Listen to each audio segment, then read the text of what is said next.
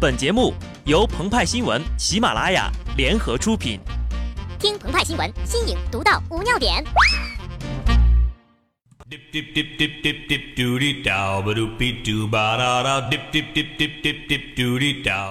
本文章转自澎湃新闻《澎湃联播，听众朋友们，大家好，我是机智的小布。汽车人秦大柱曾经立下誓言，要和老乡小黄蜂一起对抗爬天虎挖掘机。占领工地，如今呢，他怎么也没想到，自己有一天会和小黄蜂扭打在一起。四月十七号，网上传出了一段视频，名为《从来没见过的铲车大战》。画面当中呀，多辆铲车在马路中间架开了铲子混战，其中呢，几辆铲车被掀倒在地，场面十分壮观呐。现在的年轻人普遍都有一个问题。一言不合就开车，其实开车吧也不要紧，关键你开的是铲车呀。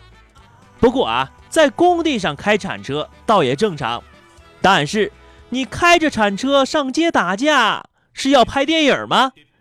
要是再配一个环太平洋的 BGM，那整个画面就堪比好莱坞了。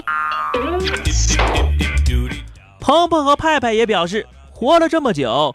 听过冰湖上约架，看过弄堂里巷战，见过街头追逐，但开着铲车上街乱窜，这是力度和激情吗？新闻一出啊，不少机甲动漫迷激动地表示，有生之年他们终于看到了现实版的高达大战，也就是传说中的铲车 C 的。此时此刻啊，铲车驾驶员再也不是什么司机师傅。请叫他们机动战士，他们驾驶的分别是强袭铲车、自由铲车、正义铲车等等等等。为了守卫工地的金库，为了捍卫包工头的钱包，铲车出击。当然啊，这只是日系机甲迷们的美好幻想。欧美系机甲迷的眼中呀，只有变形金刚。电影里说。人没有梦想和咸鱼有什么区别？铲车也是这么想的。每一辆铲车都有一颗变形金刚的心，只不过呀，当时战况十分焦灼呀。伴随着机器轰鸣、尘土飞扬，两边都还来不及变形呢，就干上了。干着干着，有意的铲车就翻了。事后，石家庄行唐县宣传部表示，确有此事。双方因建筑工地供应混凝土问题产生了纠纷，进而引发双方铲车互撞。而蓝翔方面还没有任何表示，这个锅他们不背。在马路上呀，遇到铲车互相查价的奇观着实不多，而车辆之间的小摩小擦则是数不胜数。但总有一些信奉能动手就不吵吵的人，觉得呀，法律都他定的。马路都他铺的，别人都欠他的。近日呀，网上又爆出了一段视频，北京一位快递员不小心刮到了一辆正在倒车的轿车，司机下车后对其又打又骂。视频显示啊，司机下车后口出脏话，并一分钟之内扇了快递员六巴掌，快递员并未还手。目前呢，东城警方已经依法行政拘留寻衅滋事嫌疑人。这位司机大哥呀，大概是周杰伦的歌听多了。我右拳打开了天，化身为龙。结果呢，现在一拳又一拳打开了网络，化身成网红了，人人斥之啊。俗话说，打人不打脸，骂人不揭短。但这位司机向世人诠释了什么叫叛逆。你不让我做什么，我偏要做什么。于是，满身戾气的他一边打人一边揭人短，粗口频出。对此啊，鹏鹏他建议正在处理此案的民警同志可以将其送去整改了。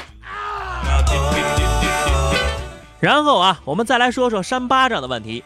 面子对于中国人而言，代表着尊严和虚荣。